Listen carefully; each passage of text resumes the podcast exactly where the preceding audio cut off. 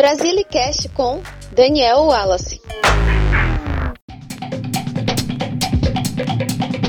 Alô brasiliana, brasiliano conectado na rede popular. Este é o Brasilicast com informações, curiosidades e análises sobre a cultura ou histórias do Brasil. Meu nome é Daniel Wallace e você pode me seguir no Twitter ou Instagram pelo arroba Dan Wallace. D-A-N-W-A-L-A-S-S-Y. Batidas e baques em cortejo dominam as ruas carnavalescas ou os terreiros espalhados no estado de Pernambuco. É assim que se apresenta o maracatu, que reúne dança, musicalidade, folclore e espiritualidade fortemente ligada às religiões de matriz africana.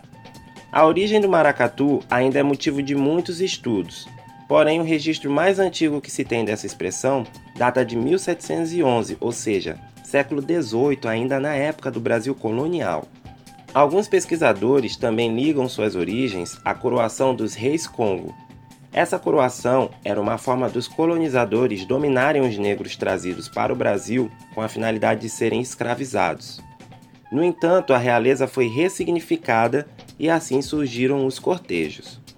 No início, o maracatu era proibido pelas leis locais de ser executado ou dançado nas ruas, mas resistiu fortemente e hoje é uma das principais manifestações da cultura pernambucana.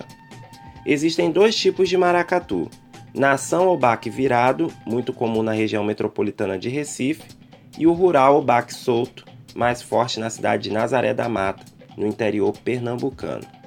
O maracatu nação ou baque virado é o mais antigo e pode ser definido como um cortejo real seguido por um grupo de percussionistas ou batuqueiros responsáveis pelo ritmo com alfaias, que são grandes tambores, caixas, gongais e gonguês.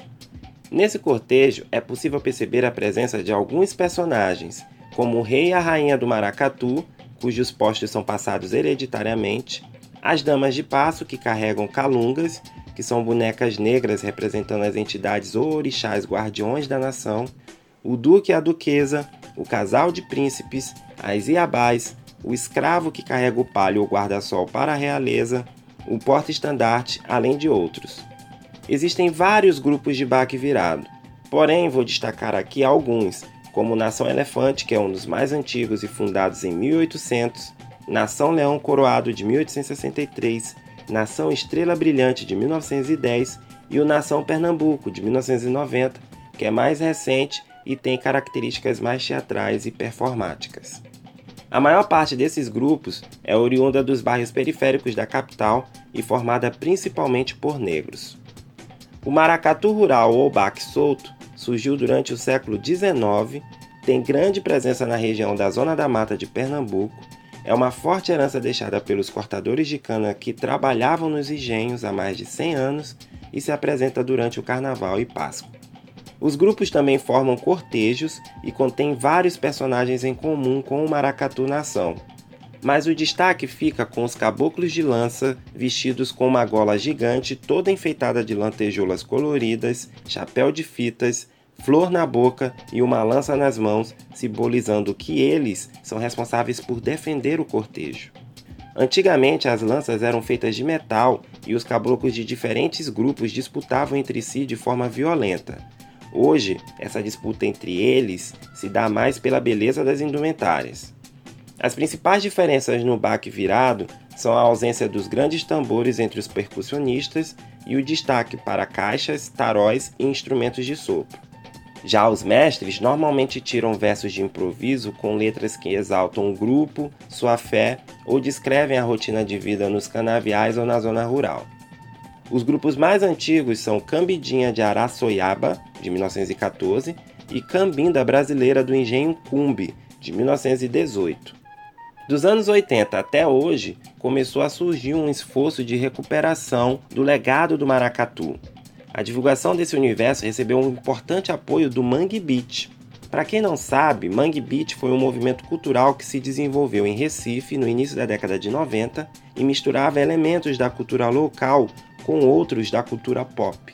Na música é possível perceber, por exemplo, a mistura das batidas de maracatu com hip hop e rock. Existe também uma grande crítica aos problemas sociais presentes no dia a dia. No ensino médio, eu tive a oportunidade de fazer uma pesquisa em grupo apresentando a musicalidade do Brasil. Foi a partir do trabalho musical e artístico de Chico Science e Nação Zumbi que tive o primeiro contato com a batida do maracatu e me interessei por esse universo. Maracatu é herança negra, é corte real ou corte de cana, é crença, é resistência, é mistura brasileira, é batida que mexe com o coração e desperta a mente, é identidade atômica de Pernambuco. Curta, comente, compartilhe e faça parte da nova rede popular. Visite o blog Brasilis se estiver me ouvindo por uma plataforma ou aplicativo de áudio. É só acessar Daniel Wallace, W-A-L-A-S-S-Y.wordpress.com. O endereço está na descrição. Se você estiver me ouvindo pelo blog, aproveite ainda mais o post.